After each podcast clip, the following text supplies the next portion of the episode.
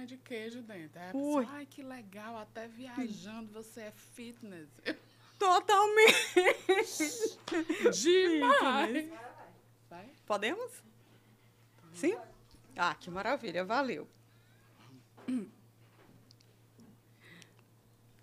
Fitness, é muito bom, Fitness, muito bom. aham, super. Vamos nós, Vamos valendo lá. agora.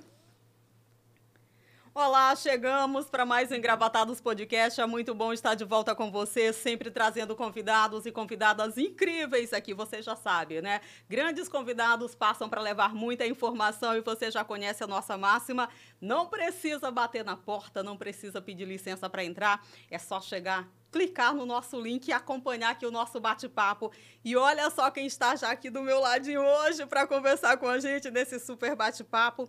Deputada federal pelo Piauí, deputada Marina Santos. Seja muito bem-vinda aqui ao Engravatados, deputada pelo PL, né? Uma honra, é um prazer recebê-la, deputada. Ah, muito obrigada pelo convite, Gil. É um prazer estar hoje aqui com você e com vocês para conversar um pouquinho sobre mim, sobre o cenário nacional, sobre tudo. Ô, vamos conversar sobre tudo. Vamos sim. Vamos conversar.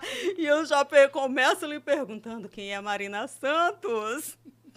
Pergunta, pergunta um pouquinho complexa. Não, mas a Marina Santos é uma pessoa muito simples. É, eu me defino muito como uma mãe. Uma mãe em todos os aspectos, porque eu sou muito acolhedora, eu sou muito amiga, eu estendo a minha mão é, com facilidade para ajudar. Eu sou muito carinhosa. Então, é, e também sou a parte mãe guerreira. Guerreira em defesa, em defesa dos meus filhos, em defesa dos meus ideais, em defesa das minhas pautas. Aí eu sou uma leoa mesmo e vou à luta, vou em frente com muita força e muita garra.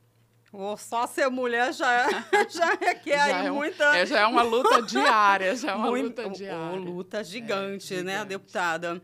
A senhora, além de deputada, a senhora é médica, né? Quando começou aí esse, essa paixão pela política, pela medicina? Quem veio primeiro aí na, na sua história? Quem veio primeiro foi a medicina. É, na minha casa, nós somos. Meu pai teve 13 filhos. Primeiro casamento, oito. Segundo casamento, nós somos cinco. E meu pai, ele não teve estudo. Ele só estudou até a quinta série. Que chamava, naquela época, eu não, não lembro se o, o ginásio, al- algo assim. E ele tinha muita, muita vergonha por ele não ter estudado além disso, porque ele tinha capacidade. Ele foi pedir ao pai dele, era uma história que ele contava, que ele foi pedir ao pai dele para estudar fora, porque ele, é, ele tinha essa intenção. E o pai disse que não ia dar, apesar de poder, era um homem da roça, mas tinha uma condição. Disse que não iria dar o estudo a ele porque os outros filhos não quiseram. Então, para ele não ser diferente, ele não iria estudar também. Então, meu pai, e deu um jumento. Disse: Olha aqui seu estudo. Deu um jumento. E o meu pai trabalhou sol a sol nesse jumento e fez a riqueza dele.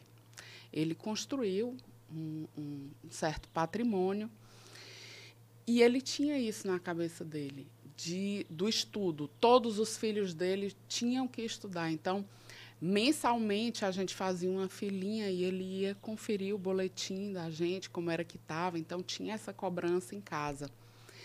E ele dizia: ah, tem que ser doutor, porque eu iria ser doutor. Quando ele foi deputado estadual, ele, ele dizia que tinha muita vergonha, porque os outros lá eram todos advogados, médicos, engenheiros, e ele não era nada. Então, a, a, a todo momento, a vida dele foi mostrando eh, a importância do estudo, e isso dentro dele foi crescendo e foi como não tinha mais como ele correr atrás, ele foi passando, refletindo para os filhos. Então, os filhos são todos formados, nós somos 13 filhos, seis médicos, acho que quatro advogados. Então, assim, ele, ele formou os doutores dele e ele era muito, muito, ele já é falecido, ele era muito satisfeito. E foi aí. Então, esse incentivo já começou aí, do estudo dentro de casa. E, claro, aqui no Piauí sempre era... A, a medicina, ela sempre foi mostrada, apresentada como uma grande profissão que é realmente é você poder ajudar, você poder salvar uma vida é muito louvável.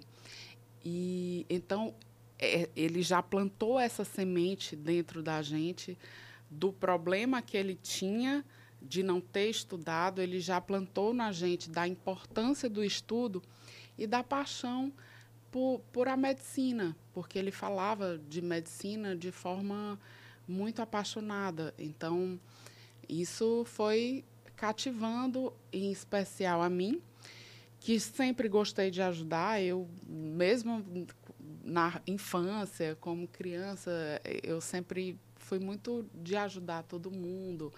Na escola, os amigos que precisavam, ah, vamos estudar, vamos, eu, eu lhe ensino, vamos estudar junto, vamos a quem tivesse precisando de nota, eu, eu chegava junto, vamos, vamos no meu grupo. Eu gostava de ajudar. sempre foi assim. Então, eu acho que aí veio minha paixão ainda maior do ajudar é, por a medicina, né? por tudo, por toda a conjuntura do, do meu pai, da vida, da minha característica de pessoa. E aí fui para a medicina e com era só médica apenas, cheguei a ser secretária de saúde também, que já foi já pude aplicar um bem maior, é, tanto na área médica como em ajudar realmente uma população. E ali já começou a semear uma vontade. E aí, em 2018, veio categoricamente o convite do PTC, do partido PTC. Já para ingressar no Já universo político. Isso, isso porque o, o, na época o meu marido, é, ele era político e ele iria. Ele tinha é, a intenção de ir para deputado federal. Depois ele passou para senador e eu entrei no, no lugar dele com muito medo, porque quando veio o convite, apesar de assim de eu ter vivido ser filha de político, de pai e mãe político, e ter casado com um político, ter sogra e sogra políticos, não, eu não me enxergava muito. Eu, eu sabia que eu poderia ajudar muito mais participando é, é, desse meio, sendo exercendo um cargo público. Mas eu não não tinha essa coragem. Meu Deus, como é? Eu vou ser e, e a medicina e os meus filhos, como é que eu vou fazer? Eu vou Tem saber lidar? Um eu tenho um receio. E, e sendo mulher, eu vou ser bem recebida, porque a gente sabe que infelizmente ainda é um ambiente masculino. É, lá na Câmara somos 513 deputados, 77 mulheres. Fica variando porque entra e sai, fica 77, 79. É, então, mas mesmo assim é, é um, um, percentual muito baixo. E então eu e eu sou muito, eu era muito tímida, eu ainda sou tímida, mas eu era muito mais. Então, meu Deus, eu não vou saber me defender num ambiente desse. Um medo bobo, né? A gente tem que enfrentar. E, enfim, aí aceitei. Então, fui concorrer totalmente desacreditada, Gil totalmente por todos, por todos. Eu acho que só o grupo muito, muito de dentro de casa que acreditava muito é, é, que seria possível. E aí eu fui é, tirando todas as minhas amarras de, de medo, de vergonha, e fui enfrentando. E aí deu certo. E, como foi chegar à Câmara né, do, é, é, Federal? Que, o que, que você precisou desbravar? Quais os grandes desafios que você tem enfrentado nesse universo, deputada? Gil, é um universo totalmente diferente do que eu imaginava. É, quando eu cheguei lá, primeiro que lá a Câmara ela tem o tempo dela. O tempo de tramitação, as coisas se resolvem, se resolvem num tempo totalmente diferente. Então, quando eu cheguei, eu tive um impacto, porque a medicina é muito objetiva. O paciente chegava, me dava o problema dele, eu devolvia a solução ou, ou a pesquisa, mas assim, rapidamente a gente ia resolver aquele problema. Em uma, duas consultas, pronto, a gente já estava resolvido. E lá na Câmara, não. Aí eu chegava, teve um dia que eu sentei durante 14 horas no plenário Ulisses Guimarães e a gente não votou nada. Então aquilo me dava uma certa ansiedade, porque eu dizia, meu Deus, aqui as coisas não andam, as coisas não andam. Mas não é assim. É, depois eu aprendi como é que as coisas realmente andam lá. É, a gente vai vendo, não, anda sim, mas é porque tem que ter o apoio dessa comissão, dessa comissão, o presidente tem que estar, tá, o presidente da Câmara tem que estar tá alinhado com a pauta, tem que ser, tem que ter uma conversa de bastidores com os líderes. Aí sim a gente. Então hoje eu já entendo todo a, a, a, o caminhar e o desenrolar e já vejo que anda sim e que as coisas se resolvem sim. É, dificuldade, assim, é você não tem ninguém que quando você chega lá, no dia 1 de fevereiro, que pega sua mão e diz: Agora eu vou lhe ensinar tudo. Não Ou tem. um sonho, né? Seria um sonho, imagino eu. Então, 2019, como eu não gosto de fazer nada, assim, eu não vou fazer nada meia-boca, vamos dizer assim. Eu gosto de. E eu gosto de eu mesmo saber. Então, eu não delegava que ah, vai assessor tal, resolver tal coisa, vai assessor tal. Não, quem ia era eu mesma. Então, 2019 eu tirei para conhecer plenamente o funcionamento e para fazer o relacionamento nos, nos ministérios. Então, toda pauta, toda, toda, tudo que precisava, estava eu lá. Foi Ministério da Saúde, Ministério da Educação, Ministério da Justiça, fui vá, Cidadania, é, Desenvolvimento Regional, na Presidência da República, na Casa Civil. Então, assim, eu fiz o meu relacionamento lá. Eu procurei conhecer a fundo o funcionamento do, do, do cargo de deputado federal. Qual minha atribuição? Então, 2019 foi uma imersão no cargo de deputado federal. Li o regimento interno três vezes, não quer dizer que a gente saiba. Gil. Ah, regimento interno é que complexo. calcanhar de Aquiles de muita é gente. complexo. E agora mudam, mudamos o regimento. então vou ter que ler de novo. Então, mas o que eu quero dizer assim é que 2019 eu como se fosse assim, eu fiz cheguei para aprender vou, mesmo. Vou aprender mesmo.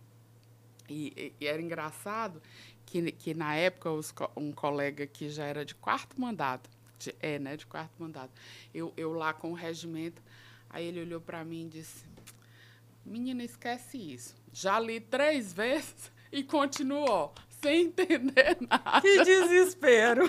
Dá um desespero, porque não é tão simples, não é tão simples. Mas, enfim. E aí eu fiz o meu relacionamento e hoje eu tenho, assim, tranquilidade em mim, porque como eu não gosto de fazer as coisas de qualquer jeito, então eu tenho tranquilidade em mim de que eu faço realmente da maneira que tem que ser feita lá na Câmara. E, e aí eu passei 2020, vamos então agora as bases, ver como é que estão, que funciona, como é que estão lá, o que é que eles estão precisando, esse feedback. Eu gosto muito dessa proximidade. E aí veio a pandemia. E aí ficamos Atrapalhou todos, todo o processo, todo dificultou processo, mais ainda, né, deputada? Mais. Então, eu, a gente, eu fiquei, e eu fiquei é, presa mesmo, eu fiquei é, reclusa Num primeiro momento, bateu ali um desespero, sem saber bateu, o que fazer? porque, veja bem, é, eu sou médica. Então, você pensar que está chegando uma doença em que você não sabe nada sobre ela, você não entende por que uma pessoa morre e outra pessoa não morre? Então, como é que ela entra num organismo e reage de um jeito em um e reage de um jeito no outro? Então, para quem é médico e sabe o que está acontecendo, era um desespero um pouco maior. Então, e sem você enxergar uma luz, porque aí ia, a ciência ia jogando hipóteses, pode ser que isso funcione, pode ser que aquilo funcione, pode ser que aquilo outro funcione. Então, vai dando um desespero de você não ver a luz disso terminar. Ah, é uma quarentena, quando dizia, ah, vamos fazer uma quarentena. A primeira quarentena. A quarentena, vão ser três meses? E aí, isso foi estendendo, foi estendendo, e, e foi ficando tenso. E, e para mim, foi assim, quando eu, eu, meus filhos dormem comigo, eu sou separada, é, mas, e meus filhos dormem comigo. E quando a gente ia rezar, a minha filha de, de quatro anos, na época, ela tinha quatro anos, ela falava assim, papai do céu, tira esse coronavírus, porque eu não aguento mais. Então, aquilo me dava um desespero, porque e você não enxergava o fim. Aí, será que a vida dos meus filhos e a nossa vida agora vai ser isso? De ficar dentro de casa? E, por outro lado, a gente vendo também a questão da economia, as pessoas sendo demitidas, indo tu, demitidas, tudo indo ladeira abaixo. Então, era uma, uma conjuntura de que você de você não enxergar uma projeção de saída. Então, 2020 eu fiquei mais reclusa é, e 2021 não, 2021 então a gente vai fazer essa parte vamos, do cargo de Vamos andar. voltar, né? Não, aí continuou, mas quando a vacina começou a realmente deslanchar, que agora já tem um percentual muito bom de vacinados, Chegando a 55%, né? O, o, o Brasil com isso. 55% muito da população. Bom, muito bom, porque tem que ver se esse percentual é da população total, porque aí, se entra a população total, estão contando com as crianças e criança não conta, né? Então, é, é de, uma, de uma certa maneira, é um percentual muito bom que já dá uma certa tranquilidade para a gente se movimentar. Então, agora eu estou me movimentando mais, Estou visitando o Piauí como um todo. Eu, tava, eu estava quinta-feira em. sexta-feira em Corrente. Ontem, domingo, eu estava em Parnaíba. Então, eu fui do extremo sul ao extremo norte e estou rodando, rodando, independente de ser um local de votação minha. Então, Corrente não, não é um local de, de votação onde eu fui votada. Mas eu represento o Piauí como um todo. Não é então, é só não cidade é A ou, cidade mim, não, B, alguma. né, deputada? Então, eu estou indo a todos os locais, eu escuto as pessoas. E assim, e não estou aglomerando, obviamente, eu vou, encontro uma, duas, três pessoas que me falam um pouco, me dão um feedback da região. Que feedback a senhora tem encontrado nessas viagens né, pelo Piauí, percorrendo o estado? O que, que chega de demanda até a senhora e, e, e, que tipo de feedback a senhora tem ouvido? Olha, a gente tem feedback de todas as maneiras, né? E cada o Piauí ele é, é muito distinto. Dentro do Piauí existem vários assim várias peculiaridades e diferenças é, gritantes. Por exemplo, eu estava em Cristino Castro e o prefeito estava dizendo que lá, nossa, deputada, aqui a água é muito rasa, inclusive tem os poços jorrantes lá. E já ouvindo a região lá de Picos, é, o pessoal de Francisco Santos, eles me falam, deputada, o povo aqui está morrendo de sede, porque cava 250 metros de poço e não acha água. Então, é, é, é, muito díspare, né? Então, então, cada região tem a sua demanda. Então, já a região da região de Picos, é uma região muito seca, pedem muita água. As pessoas falam muito em poços artesianos, o que é que a gente pode fazer. A gente tem essa realidade, né, de, de, de, falta de água no Piauí, de se usar ainda muito carro-pipa. Tem uma, uma expectativa para curto, médio prazo para se resolver essa problemática, deputada? Olha, aí que tá. Aí o Piauí tem essa parte muito seca, mas também tem a parte dos aquíferos. Então, a gente tem aquífero, a gente tem água, rio passando embaixo do, do, do, do nosso território em algumas regiões, como essa região lá de Cristino Castro, é, de aquela região. Enfim, então, assim, mas é uma realidade. É uma realidade que algumas regiões precisam muito de carro-pipa ainda para sobreviver. Ainda. É, é uma realidade. E assim, não tem uma solução de imediato. Se tivesse, acho que todo mundo já tinha proposto. Porque é tudo, é tudo até para cavar um poço, é tudo muito burocrático. Você manda a emenda para o órgão, o órgão tem que entrar numa licitação, depois vai lá, cava, aí não achou água naquele local, tira a máquina, vai para outro local. Então, não é uma solução muito simples e muito rápida. Mas a gente tenta.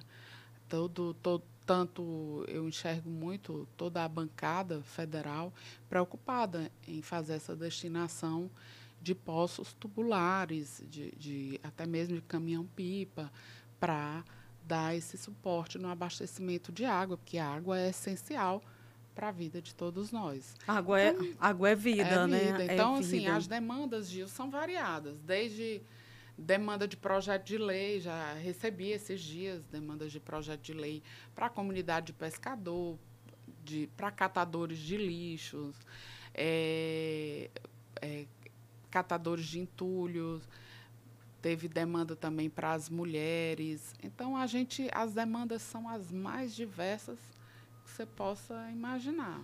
Imagina, uma situação bem delicada. A bem gente delicada. volta lá para a Câmara Federal, que está aí a, né, no processo para votação de uma das PECs que tem se tornado aí fundamental né, para o governo Bolsonaro, que é a PEC dos precatórios, né, que está sendo se tiver quórum, né? A, a senhora está mais próximo aí, está vendo essa realidade, essa dificuldade do presidente Arthur Lira de, de conseguir a aprovação para essa PEC que vai ser posta para votar já nessa quarta-feira.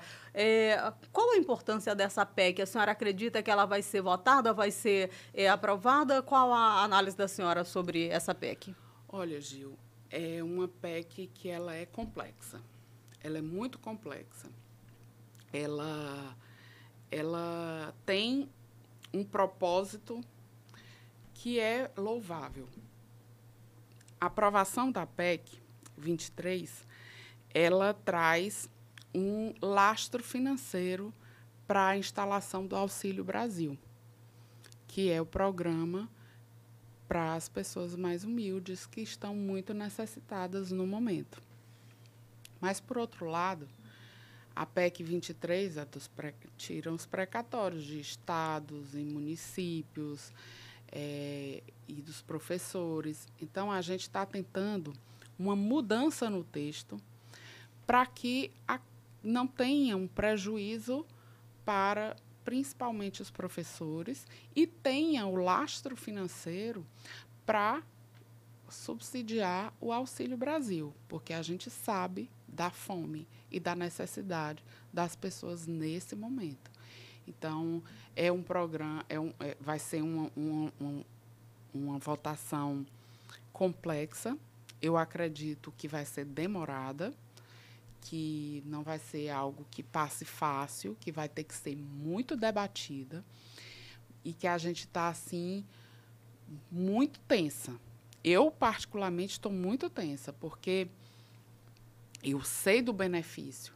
Eu sei que a gente tem que entregar o Auxílio Brasil. A gente tem que dar condições para que o governo federal entregue o Auxílio Brasil. Mas a gente também tem que cuidar, principalmente da parte do, dos, dos professores. Então, eu acredito que a gente vai, amanhã, vai travar uma batalha e vai entrar num consenso para que isso seja resolvido o Auxílio Brasil, né, essa política social aí do governo que está substituindo o Bolsa Família, né, já vai tentar elevar o valor para 400, 400 reais. reais. Deputada, o, o, governo federal, o governo Bolsonaro dormiu muito nessa questão, porque esse tem essa discussão, né? É necessária essa aprovação da PEC para a questão ali do, do fura-teto ou não fura-teto, para ter esses recursos. Onde foi o, o, grande erro, se é que a gente pode citar assim, desse governo, nesse sentido, para estar tá dependendo única e exclusivamente é da PEC 23, da PEC dos precatórios, que beneficia um, milhões de pessoas e, e, também atrapalha, né, tira recursos de outras milhões de pessoas, é cobrindo de um lado e descobrindo de outro. Que momento é esse que nós estamos vivendo? Gil, é porque é complexo. Nós estamos num momento complexo. A gente enfrentou uma pandemia em que teve que ter um aporte financeiro para a saúde assim fora do comum por, por tudo, pelo desconhecimento, porque a gente não sabia, de repente faltava oxigênio. Aí tudo era voltado para a busca de oxigênio. De repente faltava respirador, tudo se voltava para aquela parte da saúde. Então, foi um momento muito complexo. A pandemia, para você ser gestor nesse momento, eu, eu acredito que foi o, a pior gestão de crise que os políticos tiveram que passar. Então, principalmente o executivo, tanto o, presidente como os governadores, o, os prefeitos. Eu imagino o desespero. E até hoje a gente vê prefeito tendo que. Eu, eu vi recentemente Curralinhos, Simplício Mendes, aqui no Piauí, os prefeitos tendo que se desdobrar para segurar, porque os casos estavam aumentando novamente. Então, é, é uma gestão de crise muito complexa. Não tem como a gente sentar e julgar ninguém. E esse não é o nosso papel de julgamento. A gente, a gente tem que tentar é, se unir, unir forças e em busca de soluções. Então, eu não sei te pontuar se foi porque dormiram em algum momento. Eu acho que não. Acho que é uma questão do desconhecimento da causa atual, do momento atual. Então, é, eu acredito que é só uma questão, e, e, e, tem toda uma questão de orçamentária prevista. E, e se tem uma solução e essa é a solução, vamos enfrentar. Vamos essa é a solução? Eu acredito que seja, pelo menos o que está tá sendo então, o voto da senhora é favorável à Olha, aprovação da, da, da PEC 23? Eu sou favorável. Mas eu quero ver como é que a gente vai fazer o ajuste dos professores. Aí sim a gente vai ter que. É porque é um benefício muito grande. É um benefício muito grande. A parte do, dos prefeitos, eles já estão também propondo alguma coisa para amenizar. É, e eu acredito que vai, vai ser proposto, sim, algo para amenizar essa parte do Fundef. E, e eu, eu quero muitíssimo que a grande população que está necessitada, que precisa desse Auxílio Brasil, que precisa desses 400 reais, eu quero participar dessa ajuda. Porque você pensar que tem crianças que estão passando fome, isso, isso é, tira o meu juízo, me deixa inquieta e eu não vou admitir assim que eu não faça por onde isso que isso seja melhorado, que isso seja resolvido. Mas eu entendo muitíssimo que a gente também não pode tirar, tapar um buraco para cobrir outro. Então, vamos amanhã lutar para que a parte dos professores sejam preservados. 24 horas aí de muita conversa, de muito. Lá, amanhã. De, de é, muita discussão, né, amanhã né, deputada? Nós, isso. Amanhã nós vamos entrar presencial, vai ser presencial para todos. E eu acredito que nós vamos entrar assim numa. Vai ser um dia de muito trabalho. Provavelmente a gente deve entrar aí na, na noite, é, tentando chegar a um acordo sobre isso. A gente tem que achar uma solução tem que achar uma solução. para que a nossa população sofra menos. O brasileiro está esperando Nossa, essa solução. A tá. gente fica aqui na torcida, né, para que essa solução venha, que seja melhor para todo mundo. A discussão vai ser grande, a gente vai estar tá acompanhando aqui, porque é importantíssimo, né? A gente está falando do, é, do Auxílio Brasil, que vem para ajudar. Hoje são mais de 74 milhões de pessoas em situação de insegurança alimentar, cerca de 20 milhões passando realmente fome, quase 14 milhões de desempregados. A gente não está contando aquelas pessoas que, devido à pandemia, não estão tá procurando emprego ainda, né? uhum. né? Mas que está em casa ali. Ou seja, o nosso país está num momento delicado. Eu acredito que vem aí um, um, um, um certo é, inquietação, né? para vocês, para a senhora como parlamentar, para vocês que estão lá na, no Congresso, porque é muita coisa para se resolver, há muita coisa acontecendo ao mesmo tempo lá na Câmara Federal é muita problemática, uhum. sem falar que nós ainda estamos numa situação de, de, da inflação elevadíssima, já passando dos dois dígitos, e o preço dos combustíveis cada vez, uma deputada. Socorre a gente, diz alguma coisa. Socorro. Onde é diz que levanta coisa. a mão? Eu também quero ser socorrida. Olha, a gente votou um, um projeto recentemente né, do ICMS mas, assim, são paliativos. É, eu, Gil, eu não vou saber te dizer uma solução para isso. Não, não, não consigo enxergar. Eu acho que, de repente, um, a equipe econômica tem que ver realmente o que eu sei é que não pode ficar do jeito que está, né? Tá tudo muito caro. Esse congelamento que o Confaz está fazendo por 90 dias é, é o suficiente para sobre então, o, o, preço dos combustíveis? O que eu enxergo, Gil, é a todo momento tentativas para que dê certo, tentativas de amenizar. E eu acho que é isso mesmo, a vida é tentativas de erros e acertos. E a gente tem que continuar tentando alguma coisa, pelo amor de Deus, porque está assim absurdo. É, é, oito reais, sete e tanto o combustível. Algum, alguns lugares, outro dia eu vi nove noventa e nove. Eu estava lendo uma matéria no Acre, tem, tem postes cobrando a onze reais o litro de combustível. É hora da gente levantar a bandeirinha Bom, Time. Socorro! Deus. Por favor, deputada. Pelo socorro! Amor, eu queria poder, eu queria poder Vou socorrer. tomar água, socorro!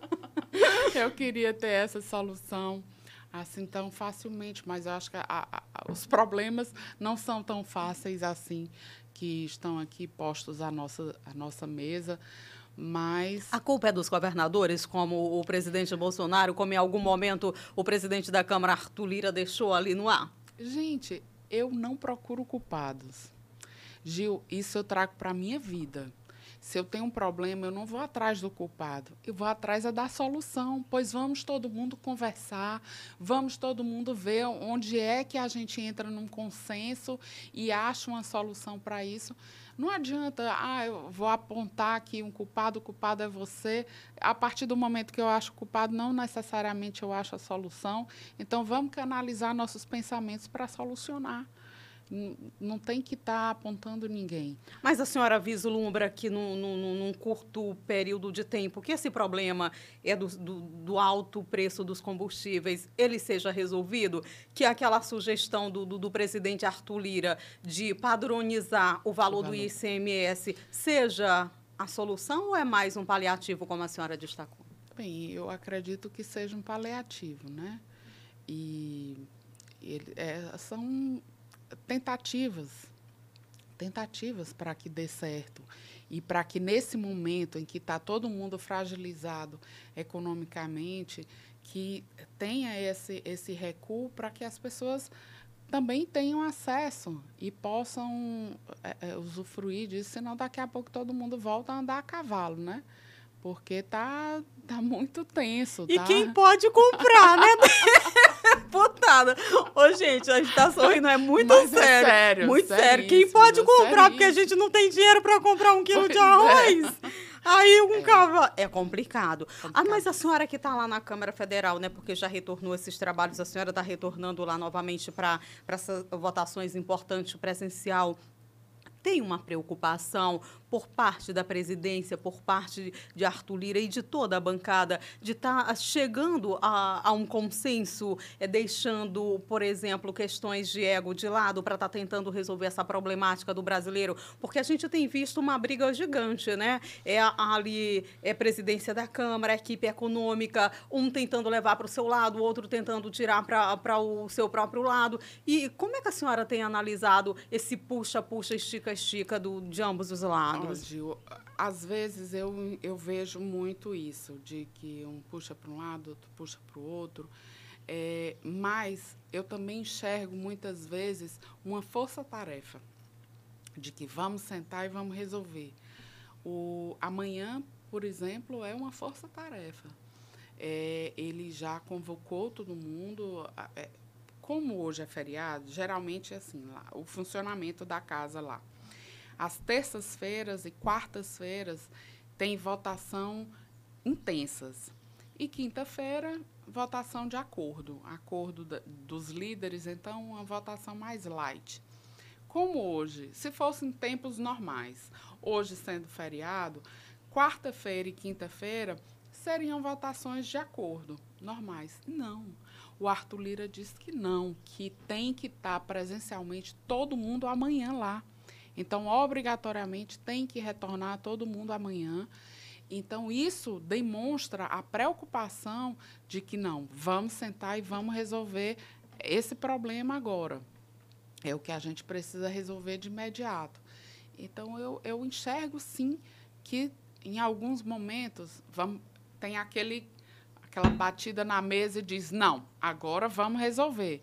E todos deixa, por todos. Todos por todos. E deixa esse puxa-encolhe para lá e vamos, vamos resolver de uma vez isso. Então, eu enxergo muitas vezes isso. E essa semana isso vai, vai ser Que amanhã seja assim, que, que seja, seja mais assim, vezes. E que, que, que, a gente encontre, que amanhã a gente seja muito abençoado, muito iluminado e que a gente encontre uma boa solução sem prejudicar muito, principalmente a, é, a, as pessoas mais prejudicadas, que seriam mais prejudicadas nesse caso, da PEC 23. Sinceramente, eu vou ficar aqui na torcida para que, né, para que a, a, as ações elas sejam tomadas as mais corretas possíveis, que Deus ilumine, né, Amém. cada um, Amém. porque é Amém. é importante para todo o país a melhor decisão, né, para a população. Deputada, a senhora mudou de partido recentemente, né? Saiu do Solidariedade, está no, no PL hoje. Isso. O que realmente provocou essa mudança? Por que a senhora deixou o Solidariedade e, e veio para o PL? Gil, eu costumo dizer que a vida ela é cheia de ciclos, né? E o ciclo do, no Solidariedade acabou se encerrando. Eu acho que a gente tem que procurar. Fiz muitos amigos lá, muitos meus melhores amigos da Câmara são de Solidariedade. Tenho um carinho enorme por Evaldo Gomes, foi um parceiro da gente, tenho um carinho especial por ele, por a Fernanda. Então, não tenho problema algum com o partido. Me dou super bem com o presidente Paulinho, até hoje. A gente tem um bom relacionamento. É, mas a gente tem que procurar na vida é, algo que nos traga melhoria, melhorias para a nossa vida e que traga, acima de tudo, uma oportunidade de permanência o PL ele me traz uma oportunidade de permanência. É o terceiro maior partido da Câmara, são 44 deputados. Então, é uma bancada de muito respeito. É uma bancada diversa, então, tem representações de, de todos os pensamentos e ideais. É, é uma bancada que me acolheu muitíssimo. O presidente Valdemar me acolheu muitíssimo. O presidente estadual, Fábio Xavier, é um querido me acolheu com muito carinho. Uma pessoa assim que está se mostrando de uma amizade muito grande. Então, para as eleições de 2022, o PL me traz um, uma, um certo, uma certa tranquilidade maior, um acolhimento maior, em conjunto com o deputado Fábio Abreu, é, junto com os colegas Mainha, Paz Landim, o Silas, o doutor Leonardo. Então, tudo isso traz um certo, uma certa segurança e, e uma competitividade maior para mim, para a permanência no cargo de deputado. Então não houve nenhum problema não, com, da minha com parte, a bancada, né, com os Não. responsáveis aqui no estado. Não, não, eu não tive. Eu não tive nenhum problema com ele, de forma alguma. Pelo contrário, no dia que eu fui falar com o presidente Paulinho, que eu estava me desligando do partido, foi assim, foi, foi uma conversa muito franca, muito amistosa. A gente deu um abraço. Ele, ele disse, pois eu espero é que você volte. foi assim, foi, foi muito, de forma muito amiga. Assim que saí de lá, o Evaldo me ligou. Evaldo disse que entendia o meu, o meu posicionamento. A gente saiu sem nenhuma briga. Eu não tenho uma briga com o Evaldo, de forma alguma. Se- assim, você pode perguntar a ele, eu não tenho problema algum. É só, foi uma questão de que na vida é a vida é assim mesmo. A gente vai procurando A melhor é escolha para o melhor, a melhor momento, es- a- né? A, melhor escolha dentro dos seus ideais. Então, assim, o PL é um partido que tem muito respeito, que eu já tinha vários amigos lá dentro do partido, é um partido assim diverso, como eu disse. Então, que a gente acaba debatendo muito, é, às vezes até com muito bom humor, porque tem o Tiririca lá dentro. não. Não Não pode. falta. Não falta, ele fica fazendo graça todo o tempo. Então, assim, é, era o melhor para mim nesse momento. A gente tem que, na vida, sempre buscar o que é melhor para a gente. E estamos na família PL, muito feliz, muito satisfeita com o acolhimento que a gente tem recebido por todos os presidentes, nacional e estadual. O, o PL é alinhado, né? Ali com o presidente Bolsonaro. O presidente Bolsonaro, inclusive, está nessa indecisão. Ontem mesmo destacou que dia PL as ações do PL estão em alta, outro dia as ações do, Do PP, PP. estão mais em alta. Não se decidiu para qual partido vai. Ah, tem essa expectativa realmente dele ir para o PL? E como fica ele indo para o PL aqui no Estado? A senhora é, permanece na base do governo? Como é que fica essa situação? Gil, eu acho que assim a conjuntura em, âmbito federal e estadual, ela, ela é diversa, ela é, é, é diferente. Você tem que olhar cada contexto. É, tanto Solidariedade como o PL, ele, a, a nível estadual, já estavam com o governador Wellington Dias, já tinha esse alinhamento. E, e federal também, então já tinha um certo alinhamento com, com o presidente. O presidente. Então, assim, eu não vejo nenhum óbice, nenhum obstáculo em, em, em apoiar o Wellington Dias aqui, sem problema algum. Pelo contrário, inclusive o, o, o presidente Valdemar gravou um vídeo, disse que não tinha problema algum, que o, o partido tinha que fazer a configuração que lhe que fosse conveniente para as eleições, para não ter dano algum a, aos deputados, a quem ia concorrer. Então, quem vai concorrer. Então, eu não enxergo problema algum. Algum. A senhora vem para uma reeleição em Vem para uma 2022. reeleição. Vamos tentar aí, vamos ver se a população nos aceita mais uma vez. Bom, a gente ó, eh, foi tudo muito, muito acelerado, né? Esse ano a gente teve esse problema da pandemia que, que continua em uma, né, com uma situação um pouco melhor devido à vacina, né? A gente está retornando pelo menos tentando retornar às normalidades, mas assim, já estamos em pré-campanha, né? já estamos em pré-campanha, isso não podemos dizer que não. Não podemos negar. Não podemos negar, deputada.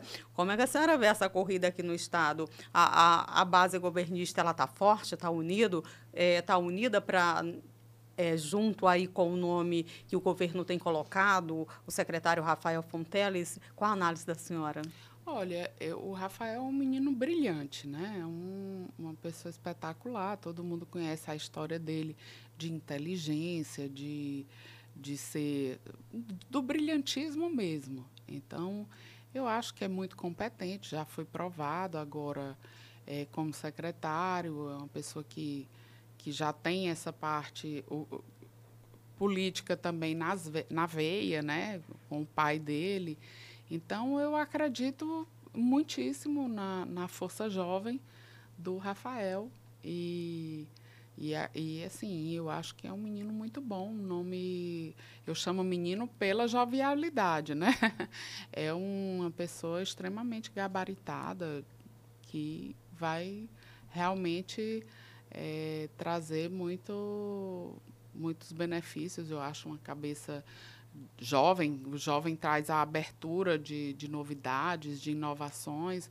Então, eu acredito muito na força dele e no potencial dele. Bom, a gente vê que, por exemplo, a nível nacional, fala muito, mesmo com a chegada da terceira via, que tem aí possíveis 11 nomes até agora figurando no cenário nacional, mas a gente tem uma polarização, né? As pesquisas mostram ali ex-presidente Lula, presidente Bolsonaro. Aqui no Estado, a gente tem muito essa questão PT, agora oposição chegando. É, a senhora acredita que Aqui no Estado também a gente vai seguir esse mesmo universo do nacional com essa polarização. É, de um lado, a base governista aí comandada pelo PT, de outro lado, a gente tem PSDB chegando, progressistas. Ou a senhora acredita que tem uma, um, um espaço aí para uma possível terceira via, como já se figura aí nos bastidores? Olha, Gil, eu, eu não sei nem te pontuar é, sobre isso, porque é, o processo eleitoral podem surgir tantos nomes que quiserem, né, que os partidos apresentarem. Então, é, a polarização sempre existe, é normal acontecer, e eu não sei nem te responder ao certo se pode, se não pode acontecer de vir uma terceira via. Eu acho que tudo é possível. Eu acho que a gente tem que esperar um pouquinho mais. Calma. As eleições são ano que vem. Oh. outubro, tá? Calma. Minha nossa, outubro. Doze meses, diríamos nós. Onze meses. Oh, é por isso que eu disse lá no início, né? Já começou aí de forma bem precoce. Mas a corrida tá aí. A senhora está vivendo esse momento, né? Todo mundo está vivendo esse momento bem delicado. É, como a senhora analisa que a gente está ainda nessa, nesse período de pandemia, todos os estados sofreram bastante. E aqui no estado também a gente tem visto, ouvido né, muitas críticas ao governo Wellington Dias, ao prefeito né, da capital, doutor Pessoa, muitas vezes por gestão é, da pandemia, muitas vezes por, por uma gestão de uma forma geral. É, a senhora diz que não gosta de apontar culpados, trazer soluções. Né? o que, que o Piauí precisa hoje para dizer para a população dizer, ah, estamos bem? Olha, Gil, é porque é, é um, é um período muito complexo. A, a gestão de uma pandemia, de um pós-pandemia, eu acredito que não é muito fácil. Eu acredito que para o gestor é muito complexo, porque você está vindo com uma doença que dizimou uma quantidade enorme é, é, da nossa população, que devastou a economia, que devastou, nossa, assim, a, a, a estrutura emocional das pessoas, está todo mundo, de uma certa forma, abalado com tudo isso, todo mundo tentando voltar à normalidade agora, após essa vacinação mais, mais potente, mais extensa. Então, assim, eu, eu não tenho nem essa solução para te dar, não tem como a gente apontar nada, apontar o que é que está faltando, o que é que tem, tem que ser feito. Eu acho que é isso mesmo, que a vida é isso, repetindo, a vida é, são tentativas de erros e acertos. E a gente vai a todo dia sentando, e eu acredito na boa vontade de todo mundo que o que eles estão fazendo é porque estão tentando acertar, seja o governo estadual, seja o, o governo municipal aqui. Então, eu acho que é tudo uma tentativa de que dê certo. Ninguém diz, ah, hoje eu acordei e vou fazer o mal. Não. As pessoas, quando acordam, que dão um, um direcionamento, eu acredito que eles deram aquele direcionamento porque estão entendendo que aquilo é o certo naquele momento. E que aquilo ali vai gerar uma solução, vai gerar um, um, é, é, uma resolução daquele problema. Então, eu sinceramente, eu acho que as pessoas tentam. As pessoas tentam da mesma forma que a gente tenta e a gente às vezes erra, às vezes muitas vezes acerta. E quando a gente erra, a gente reconhece o erro e corre atrás para tentar fazer diferente e trazer uma solução para satisfatória. Importante essa humildade para reconhecer quando erra, quando falha, né, deputada? A pandemia trouxe muita coisa de, de, de, de ruim, de, de prejuízos, né? É, em alguns aspectos. É, fez, trouxe alguma coisa ali para que a gente refletisse bastante, mas especialmente para as mulheres, aumentou ali o número de violências né, durante esse período que a gente está vivendo a pandemia. É, e juntou violência com a questão da fome, com né, a, impossibilidade de você ir trabalhar. Então, um, uma necessidade gigante aí. É, a senhora tem um projeto específico né, nesse sentido, né? Eu queria que a senhora falasse um pouquinho sobre isso, por favor. Olha, eu observando esse aumento da violência, aqui, principalmente aqui no Piauí. A gente foi participou de alguns projetos em coautoria é, para a questão de, das denúncias serem mais acolhidas com maior velocidade e, e dado uma maior celeridade na resolução. É, mas o que eu enxerguei? Como é que as mulheres sofrem a violência e ali elas vão sair de casa, vão para onde? Ela, quem vai sustentar elas? Ela e o filho, vamos supor, e os filhos, eles vão. Ah, não, mas eles têm um acolhimento psicológico da cadeia é, é, que vai recepcionar, vai atender ali psicologicamente, mas aí ela teve o acolhimento, teve, mas ela vai para onde? Ela vai ficar em que lugar? quem vai, o familiar vai acolher, está todo mundo passando por dificuldade econômica e vem mais uma pessoa. Então, o que é que acontecia? As mulheres acabavam voltando para dentro de casa, para o seio do agressor. E o que é que acontecia? A violência vinha ainda maior. Então, enxergando isso, eu propus um projeto de lei onde fosse ofertado um auxílio financeiro para essas mulheres elas terem a coragem de sair de casa e dizer eu, eu posso sair porque eu vou receber e eu não vou morrer de fome, eu vou ter condições de ter um teto, é, um auxílio que seria temporário, até seis meses, até ela se estabilizar. Mas teria uma solução, teria uma luz ali de que eu posso sair, eu posso me libertar dessa prisão e dessa violência dentro de casa.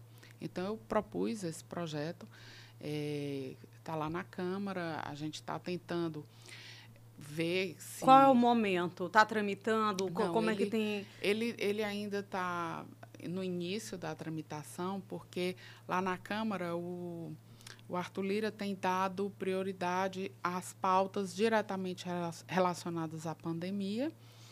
E agora, e assim, Mas não deixa de ser. Não deixa de, não ser, deixa não de, deixa ser, de ser, né? E assim, e como é uma pauta que ela ordena despesa, ela tem que passar pela comissão de finanças, onde vai dizer de onde viria essa despesa. Não pode só a gente dizer, ó, dá o auxílio, pura e simplesmente. Tem que dizer de onde viria esse dinheiro. Então, é um projeto um pouquinho mais complexo, mas que é Tem grandioso. previsão de ser pautado? Não, Qual não, seria não, o valor? Não temos previsão ainda. A gente não tem previsão, é, mas eu tenho a intenção de, logo que a gente retornar ano que vem do recesso, conversar direitinho com a Arthur Lira e ver as possibilidades do do desenrolar de colocar esse projeto para andar de forma No projeto séria. ele já, já tem um valor específico, tem, deputada? Tem um valor, se não me, me eu, eu é porque eu tenho mais de um projeto de valor. Sim, sim. Aí eu acabo confundindo, mas eu não me recordo se é 300 reais ou 600. Eu não me recordo a cifra em si, porque além disso eu tenho um projeto de valor também que é sobre, é, sobre pessoas que estão em abrigo. lá, estão em é, orfanato. A criança lá foi abandonada pela família, está lá no orfanato. Quando ela completa 18 anos de idade, ela tem que sair do orfanato. Obrigatoriamente. E ela vai para onde? Ah, vai para casa do familiar. Ora, ela não tem familiar. Se ela passou 18 anos no orfanato. Ela passou 18 anos no orfanato. Então, ela foi abandonada ali. Para onde ela vai? Para o meio da rua? vamos fazer o quê? Então, eu tenho mais esse de auxílio também por um período até essa pessoa se inserir na sociedade de alguma maneira. Às vezes também, Gil, a gente faz esses projetos de auxílio, já que a gente não pode ordenar a despesa, sem dizer de onde virá, para chamar a atenção do governo federal. Porque ele sim pode, pode jogar um projeto para a gente votar já com o valor. Então, a gente, às vezes, é, faz essa provocação para que o governo. Ah, ah, interessante isso aqui. Então, eu vou logo fazer, não vou esperar que venha nada da, da, da Câmara, do ordenamento da Câmara. Eu já vou me antecipar e farei isso. Bom, a gente tem visto né, que especialistas discutem, a população, de uma forma geral, sente que, que o governo atual é um dos que, que tem menos políticas sociais eh, exatamente voltada para a população, que falta sensibilidade, especialmente nesse período de pandemia, que tem faltado sensibilidade. A gente espera né, que essa sensibilidade ela retorne, porque ainda tem muito tempo aí para se governar, muito tempo de governabilidade, e a população está precisando, está clamando né, por, esse, por esse apoio, por, por essa acolhida, né, deputada? E a gente fica realmente na torcida para que a senhora, como parlamentar, com seus projetos, possa tocar, né? Que esse, essa iniciativa possa chegar lá no governo federal, que possa voltar o, o, o olhar né, para a população que realmente precisa. Bom, a senhora falou aqui no, durante o nosso bate-papo que durante no início da pandemia, quando ia deitar, sua filhinha ficava ali de quatro anos, na época orando, né, torcendo, pedindo pelas pessoas. É, a senhora é uma pessoa de fé? Sou. Eu sou católica é, e acredito muito em Deus. Sou muito temente, tenho uma fé absurda e acredito que quando a gente tem essa proteção esse, é, essa fé, as coisas elas se resolvem com mais facilidade e, e com mais tranquilidade, com mais com o nosso coração ele fica mais calmo, mais tranquilo para enfrentar essas adversidades que nos aparecem todo, todo dia, todo dia. Então, eu sou uma pessoa de muita fé, tenho muita, muita fé mesmo em Deus, em Jesus Cristo. Gosto muito de São José, gosto muito do Sagrado Coração de Maria. São os meus santos de devoção. E Nossa Senhora Aparecida, claro. Então, eu vou passar o dia aqui falando. o fé, Gosto muito fé. Do Papa Francisco. Fé, oh. fé, fé. Quando a senhora lembra dos seus pais, o, o qual é o, o, primeiro sentimento que vem à, à, à, sua cabeça, ao seu coração? O que, que, que a senhora. O, o maior pensamento sobre eles? Ai, meus pais é muito acolhimento muito amor, assim. Meu pai e minha mãe, apesar de serem muito rígidos, por um lado, principalmente nesse lado de estudo, de comportamento, mas de muito amor. Eu, Gil, apesar de ser grandona, assim, eu fui uma criança muito doente, muito debilitada. Eu era muito magrinha há muito tempo, né? Eu era muito magrinha e eu tinha, assim, eu adoecia com muita, muita facilidade. Muito. Eu era internada. Assim, uma semana sim, outra também eu estava internada com asma, com as doenças comuns da infância, crise de garganta, febre, nossa. Então eu era é, é, muito, muito uma saúde muito debilitada. As pessoas chegavam a dizer, essa menina aí nem se cria, nem se cria, porque tão assim, tão doente. Mas eu venci. E eu venci porque eu tinha um pai e uma mãe que, acima de tudo, me davam amor, amor e calor. Então, minha mãe, ela prefeita, eu, eu ainda peguei essa fase de ligar para o posto telefônico e a moça do posto telefônico ia avisar. Carleusa, sua filha está com febre. Sua filha está doente. E minha mãe saía dirigindo de Francisco Santos, estrada de chão, carroçal, saía dirigindo 50 quilômetros até chegar em Picos, porque eu estava com febre. Então ela chegava, ela armava uma rede, me colocava, dava o remédio, me colocava e ia balançar até passar a minha febre. Então, minha família, meu pai, minha mãe, é, me emocionam porque eles me ensinaram a ter empatia por o próximo, empatia por as pessoas e muito amor e calor também. Calor é você acolher, é você dizer: vem aqui que eu vou te ajudar. Então, minha família me, me, me, me traz essa referência muito forte. E os filhos? A senhora é mãe, né? O Ai, que, que são aquelas belezuras na sua vida? Olha, meus filhos, eu, eu, eu, não, eu não, eu não, não existe palavras, não existem palavras para dizer a minha devoção e a minha e o meu amor pelos meus filhos. Eu, eu sempre fico questionando a eles: é, você me ama? Eu digo e minha filha pequena, meu filho, ele tem 10 anos, eu já fica mais envergonhadinho. Mas diz, eu te amo, mãe, eu te amo muito, muito. E aí eu digo para minha filha, você me ama? Aí ela diz, de um tanto que eu nem sei contar. E é isso, eu amo de um tanto que eu nem sei contar. E o que eu projeto para eles e o que eu projeto para um Brasil é um Brasil que seja, acima de tudo, acolhedor e muito justo para que eles, meus filhos, os seus filhos, os seus filhos, todos nós, possamos ter uma vida digna. Então, uma qualidade de vida boa.